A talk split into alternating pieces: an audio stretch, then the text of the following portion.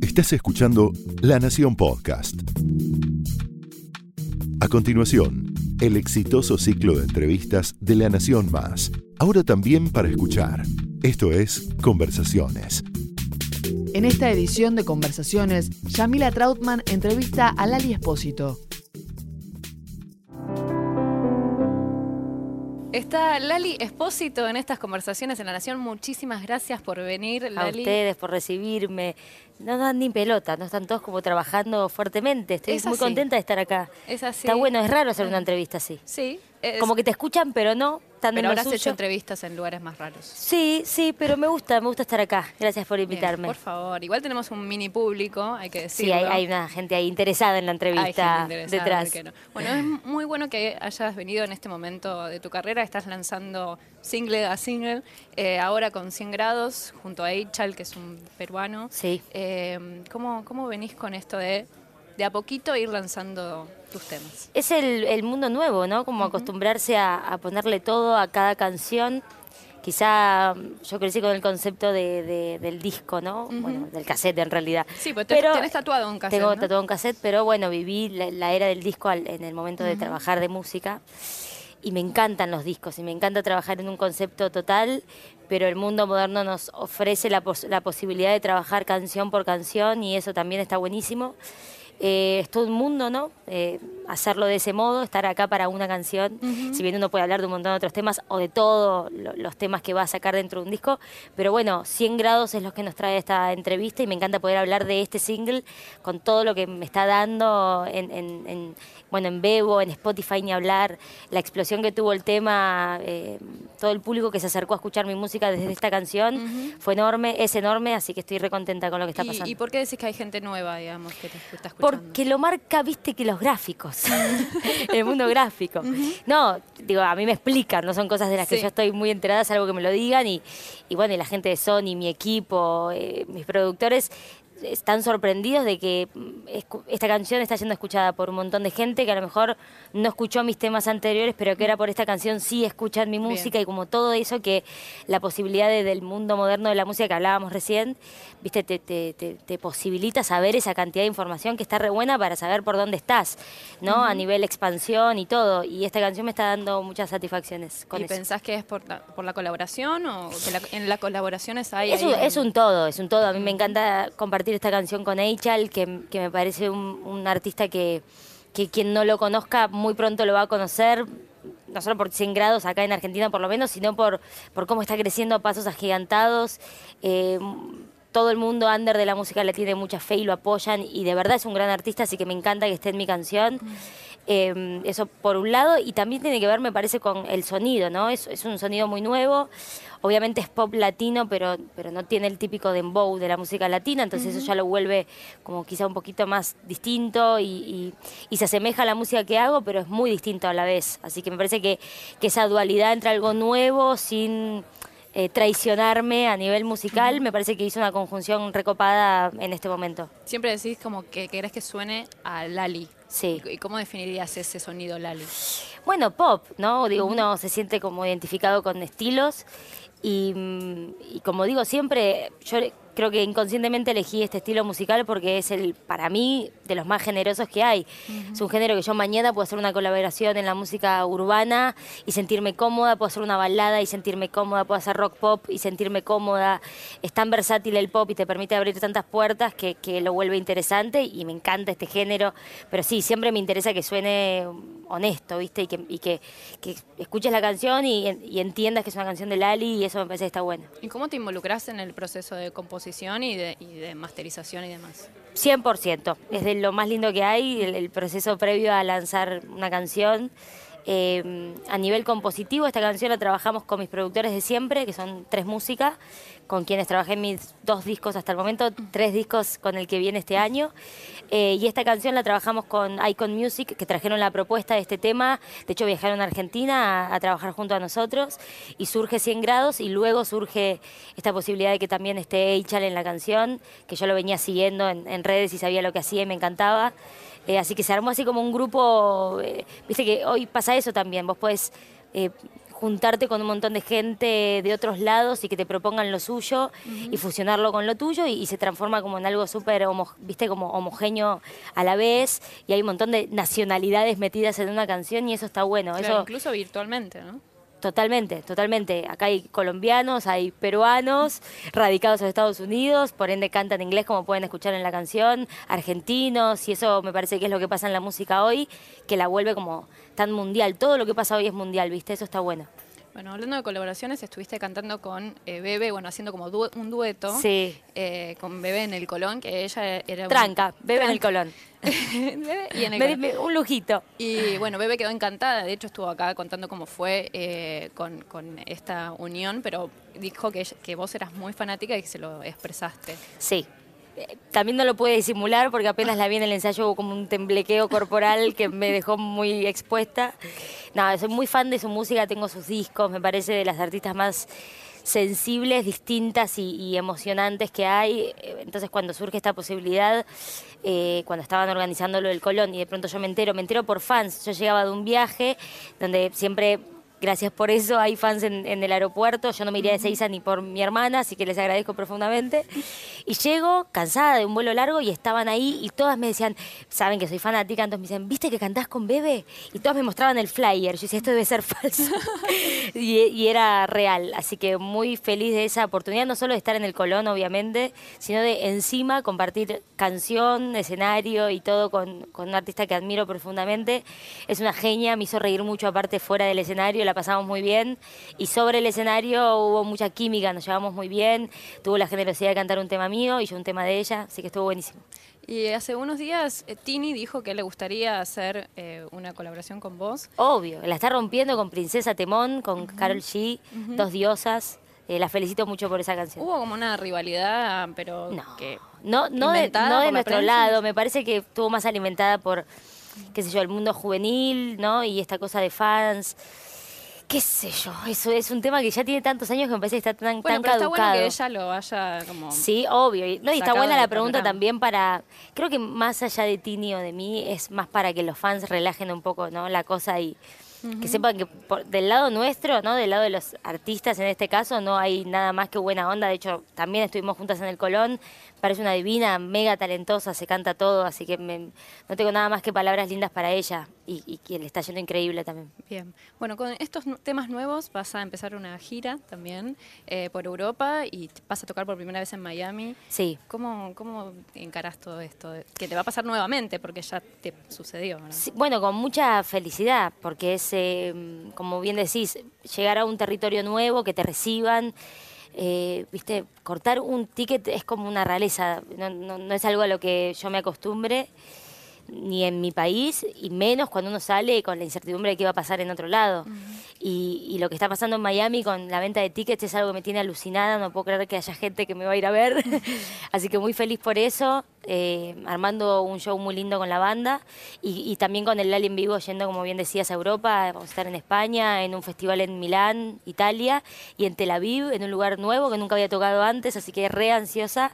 Así que estos meses se vienen con todo y ya se van a enterar también fechas acá en Argentina de lo que es el nuevo tour, que estoy como va a estar tremendo, así que prepárense. ¿Y qué te genera que haya gente que no entiende el idioma, pero que esté cantando tus canciones? No, es muy raro. Es muy raro tocar en un lugar como Tel Aviv y que lo que decís, viste, de golpe hablan castellano perfecto por, mm. por escuchar tus entrevistas, por ver tus novelas, por cantar tus canciones.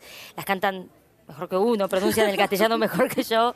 Y es muy increíble tener esa posibilidad, ¿no? De vivir algo tan loco y, de acercarte a un público que uno puede sentir naturalmente lejos y sin embargo están ahí, están cerca, aman, aman la música argentina, siempre me reciben de manera increíble.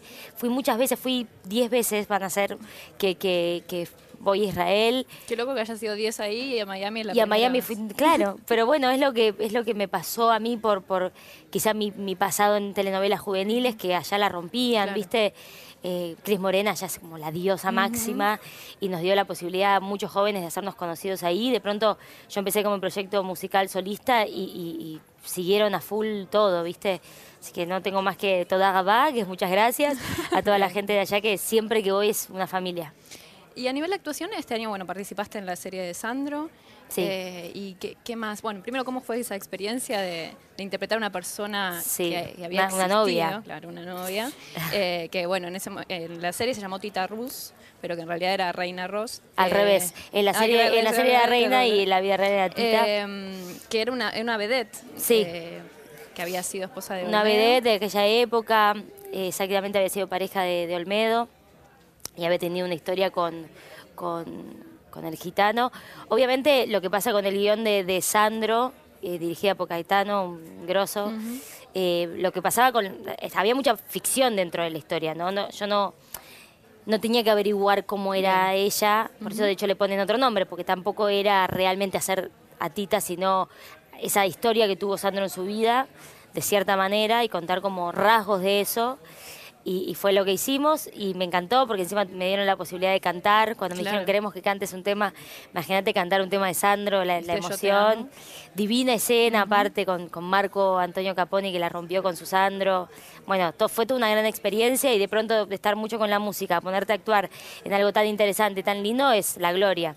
Y el año pasado filmé una película que sale este año, por eso te lo cuento porque en breve ya, cuando te digo en breve te digo en días, Bien. eh, van a ver una primera imagen de esa peli que, que va a salir en septiembre, va a estar en septiembre en los cines, del director Gonzalo Tobal, que está buenísimo porque también me di el ratito libre para actuar y en semejante historia. eh, Dolores, ¿no? eh, sí, la película se llama Acusada, que Ah. es la historia de Dolores Dreyer, Bien. una chica acusada de un asesinato, muy joven ella, muy joven ella, con todo lo que... Vos la interpretás a ella. yo interpreto a Dolores, eh, un elencazo total, Leo Baraglia, Inés Esteves, Fanego, Romano, todas unas ¿Está bestias. inspirado en el caso de Lucila Friend? No, ¿O no está inspirado en el caso, es ficción, la historia se... se- Pero es la historia así de unas amigas. No, eh, lógicamente uno entiende, de hecho Gonzalo, el director también, que uno puede hacer la analogía porque se trata de dos amigas, pero la historia en sí es otra historia, sucedió otra cosa, digamos, en esta historia. Entonces no, no está basada, es otra historia. Pero es muy interesante, está re bien contada, el guion era tipo, te lo morfabas y cuando, los guio- y con- cuando con un guion pasa eso, a la hora de filmar, que encima tenés un buen dir, un buen director de fotografía, una producción tremenda que es la producción de KIS y Rey Cine, bueno, todo como muy espectacular. Así que este año, entre tanta música, me doy el, el ratito de, de estar Bien. en el cine también, que me encanta. Y es un drama. Dramón, tanto, te- Dramón marca cañón, ¿qué, imagínate. qué desafío, digamos, te, te significó? Y todo, porque básicamente lo, lo último que la gente vio de mí fuerte en tele o actuando fue Esperanza Mía, que no era un payaso vestido de monja, o sea, básicamente era otro universo, y de pronto pasar de eso a, a una cosa tan tan al fondo, ¿no? Era como encontrar emociones realmente en el fondo y nunca había hecho esa, esa actividad. Si bien había tenido cosas más dramáticas, o, o sea, hacer Brujas de Salem en teatro también fue como una experiencia de, de aprender un poco de hacer drama, ¿no? Y como toda esa, esa cosa, pero particularmente esta peli mm, fue puro aprendizaje. Era es una tecla realmente muy nueva para mí, para tocar, y, y- y lo sentí como una gran experiencia. Creo que está buenísima. Me, la están ahí terminando, pero están todos fascinados con la peli y espero que a la gente le pase lo mismo cuando salga. ¿Y te siguen llegando propuestas para hacer tele? Sí, re. Pero bueno, la verdad que ahí uno también elige, ¿no? Como los tiempos de la música son difíciles y, y- y son espectaculares, porque de pronto yo hoy estoy haciendo esta entrevista con vos y de pronto ahora me cuentan que llamaron de algo y surgió un show para viajar a tal lugar. Entonces es como una agenda muy interminable la de la música y poner algo de actuación es como muy específico. Bueno, estos dos meses filmo esto y no me puedo mover de esos dos meses, ¿no? De hecho, esta película fue así, ¿no? Tenía un tiempo muy determinado para hacerla y fue un, un trabajo de todo el mundo poder lograr esos tiempos. ¿Y en Pero no es tan fácil ponerme a actuar. ¿En qué momento sos Lali eh, de casa, digamos? Nada, eso no suele pasar. No pasa, ¿no? Sí, que no, obvio. Sí, sin eso no, no- habría nada, o sería todo demasiado vacío. Me tomo mis tiempos, qué sé yo. Creo que cuando te gusta mucho tu trabajo, naturalmente sos vos. Dentro de esa vorágine y de esa bola de, de información, pero sos vos, ¿no? Eh, digo, a mí mi familia me acompaña mucho a los shows o me van a ver o siempre están ahí conmigo. El equipo con el que trabajo somos una familia y nos queremos y nos, y nos llevamos bárbaro para trabajar y eso también no sé, no concebiría otra manera de hacerlo si no fuera con gente que respeto y que quiero. Y eso está todo el tiempo resguardando al Ali, ¿no? Como, como el Diego, no hablo en tercera persona, es ra- es raro, es raro. Pero em, hago cosas inconscientemente dentro del trabajo para resguardar al Ali que está súper resguardada con mi novio, con mi familia y tengo una vida personal, digamos, muy rica, o que por lo menos trato siempre de alimentar, porque, es, viste, sin eso el otro día volví a ver eh, Jerry Maguire, la peli, y es impresionante cuando la ves de más grande esa película. Viste, cuando la ves de chico es como, ah, bueno, linda. Pero la vi ahora de más grande y tiene un sentido tan enorme. La película cierra con este consejero de Jerry, este, este manager famoso que le va dando tips durante la película, y cierra diciendo, soy muy exitoso en mi trabajo, pero lo más exitoso que tengo es mi mujer. Amo mi vida, amo lo que hago y, y amo como estar vivo, ¿no? Que, que es como lo más importante. Creo que si uno tuviera éxito en el, en el laburo y no en en tus cosas de la vida sería tan aburrido el trabajo mismo, ¿no? Bien, bien. Una retroalimenta a la otra Lali, ¿verdad? Sí, sin duda, sin duda. Pero creo que alimenta más la Lali vida a la Lali profesional que al revés. Bien, bueno, nombraste a tu familia y todos más o menos conocemos cómo creciste porque te vimos crecer. Eh, pero ¿cómo era ese hogar eh, a nivel artístico, ¿no? ¿Qué, qué te motivó a, a ser esta Lali que sos? Bueno, a nivel musical no hay dudas que mi madre fue como la mentora de que yo escuche buena música, de que escuche no solo cantantes, sino intérpretes, que, es, que es distinto también, y que escuche compositores. Eh, era una casa donde el rock nacional, viste, reinaba full y esas letras, ¿no? Y yo no entendía carajo de lo que hablaban en ese momento con 6, 7 años. Eh, una casa donde se escuchaba mucho Serrat y donde mi mamá me contaba esas historias que él contaba en las canciones. Eh, crecí escuchando Queen, que siempre fue mi banda así de rock más amada y siempre lo será. Creo que no va a haber otra, otra banda así. Eh, me emociona mucho todo el tiempo. No puede ser que cada vez que escucho una canción me emocione como si fuera la primera vez que la escuchara, pero eso tenían ellos.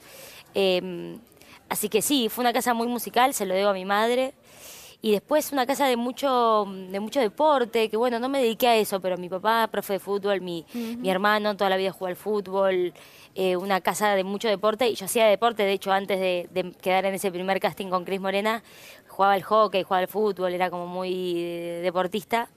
Era un empiojo, ¿no? Pero bueno, hacía mucho deporte por, por lo que vivía en mi casa. Mucho fútbol, viste, en mi casa.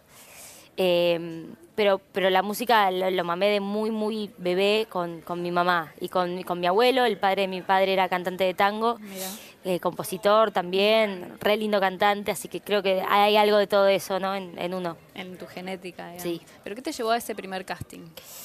No, un error. Me llevó a ese primer casting. Eh, porque yo, claro, había visto una publicidad que buscaban niños para para algo de un programa de televisión que tenía música, que no era de Cris Morena, que ya de los 90, la reina total de la tele, todos sabíamos quién era Cris Morena, todos mirábamos chiquititas, todos queríamos ser huérfanos en algún modo para vivir en esos hogares impresionantes que les construía. Era como el mundo, la fantasía adorada por todos los que mirábamos de nuestra casa, ¿no? Yo tenía el libro de la vida, todo. Em, y yo vi una publicidad para otra cosa, nunca, la verdad nunca le había pedido a mi mamá nada de eso, uno lo ve tan lejano, lo ves como que le pasa a otra gente. Claro. Normalmente no pensás que vos tenés la posibilidad de acercarte al mundo del arte o al mundo de la televisión. Más con esas colas kilométricas que se arman. Que ni siquiera tenés idea que se hace una cola. No sé, uno, uno prendía la tele, es como el cubo mágico, ¿no? Todo lo que pasa ahí parece que la gente vive ahí adentro, es como una fantasía que uno tiene de más chico. Eh, así que lo veía muy lejano, pero no sé por qué vi esa publi y me, me, viste, me picó como, llévame, llévame, llévame, llévame. La volvía loca mi mamá y no me quería llevar, no me quería llevar, hasta que mi hermana, muy copada, que Anita, que le debemos la vida, eh, me dice, yo te llevo, no sé qué. Y nos tomamos un bondi, vivíamos muy lejos de donde era el casting. Y nos bajamos mal, bueno, X. La, ¿Quieres Martínez? No, era en Palermo, pues yo vivía en Capital Sur, en Parque Patricios, tenía realmente mucho viaje en colectivo hasta ahí. Y parte de dos niñas, pensé que teníamos 10 y 15 años, mi hermana. Entonces llegamos a ese casting, bueno, vemos niños y madres y, quilombo en la puerta de un lugar, dijimos, visto bárbaros acá. Y resulta que, bueno, hago el casting, entro. Yo, si algo que no me caracteriza, algo que, perdón, que siempre me caracterizó en la vida era que no tengo vergüenza, para nada. Entonces, eh, se ve que naturalmente fui como muy cara dura en el casting, no, no me acuerdo bien qué me hicieron hacer, pero me acuerdo que yo era como, ¿qué hay que hacer? ¿Viste? Como un enano. Y, y a la semana llaman a mi casa que había quedado para algo de Cris Morena, que yo no tenía idea que había algo de Cris Morena. ¿Cómo fue la confusión? No, mi, mi mamá tiene el teléfono, viste, cuando le dicen que había quedado me quería matar, pero a la vez había quedado, entonces como esa cosa de qué hago, aparte tu hijo te está pidiendo, en principio me quería matar. Y mm, después nos enteramos que había dos castings a, dos cuadras, a 200 metros de distancia, que es donde hoy está mm, Endemol y Canal 9, hay un par de cuadras de distancia. Eh, había dos castings al mismo tiempo. Uno era el que yo había visto en la tele, uno era el Cris. Yo me metí en el Cris. Y lo más lindo del cuento, que siempre que lo cuento me encanta cerrar acá, es que el otro proyecto encima jamás se hizo. O sea, se cayó. Todos esos niños que estuvieron en ese casting y que ahora me están mirando, me están puteando, me odian. Pero chicos, se tenían que haber confundido como yo. Y ahí fue que empecé a trabajar en televisión. Pero fue como muy fue espontáneo también, ¿viste? Sucedió. No es algo que, que realmente que hay algo del destino? O sea, estaba. Sí, obvio. Pero sí, sí, no me queda otra. En muchos ejemplos de, cosas de mi vida no me queda otra que pensar que el destino siempre está ahí jugando. No sé si el destino o, viste, esos ángeles que uno puede llegar a tener cuidándote o, inconscientemente sentís como empujones a, tomar decisiones y siempre es alguien que está ahí, viste. Yo creo en eso. ¿Y con Cris Morena cómo fue cuando la conociste? imponente, es un un minón de un metro ochenta que con pelo rubio hasta la cola que entra y te empieza a dar indicaciones. Es como esta señora, por Dios, es como la... A mí me...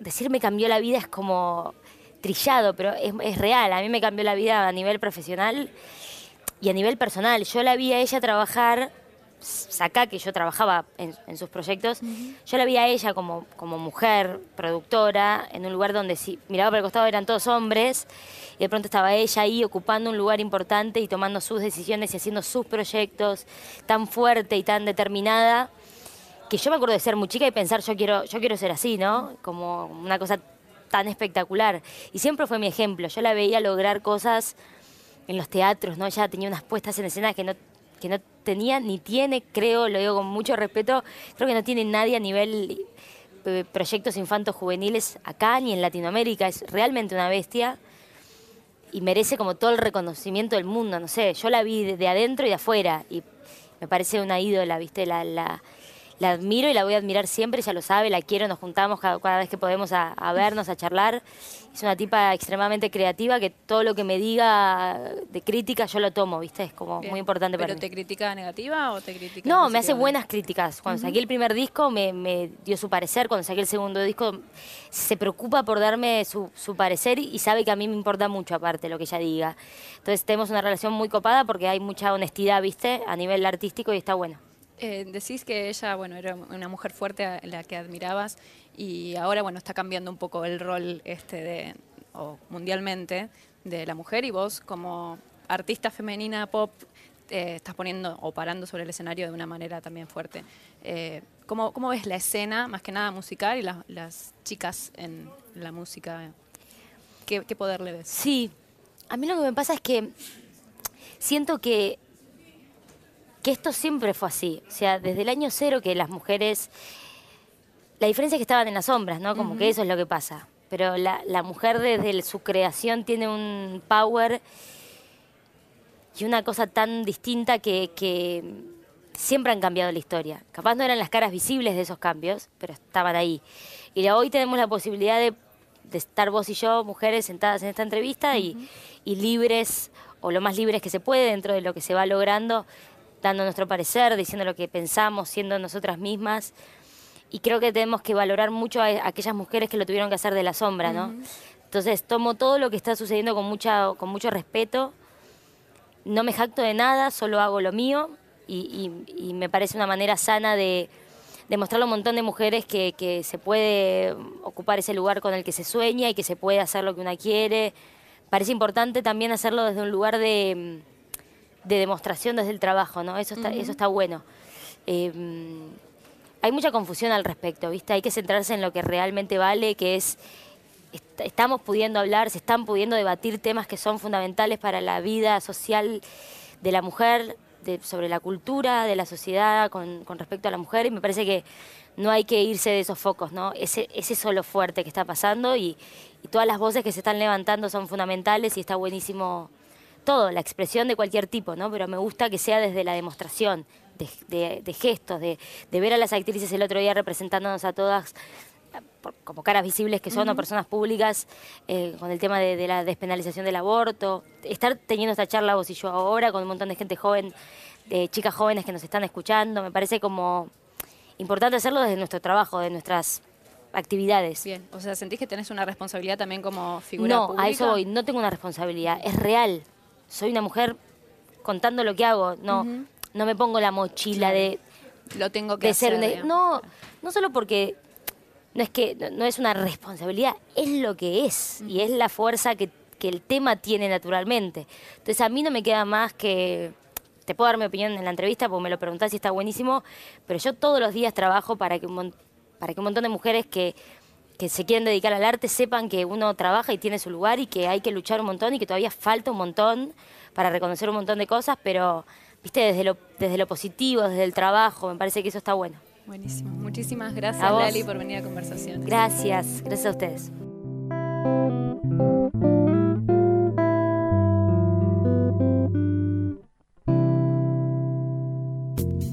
Esto fue Conversaciones, un podcast exclusivo de La Nación. Escucha todos los programas de La Nación Podcast en www.lanacion.com.ar. Suscríbete para no perderte ningún episodio. Estamos en Spotify, Apple Podcast, Google Podcast y en tu reproductor de podcast favorito. Seguí escuchando La Nación Podcast.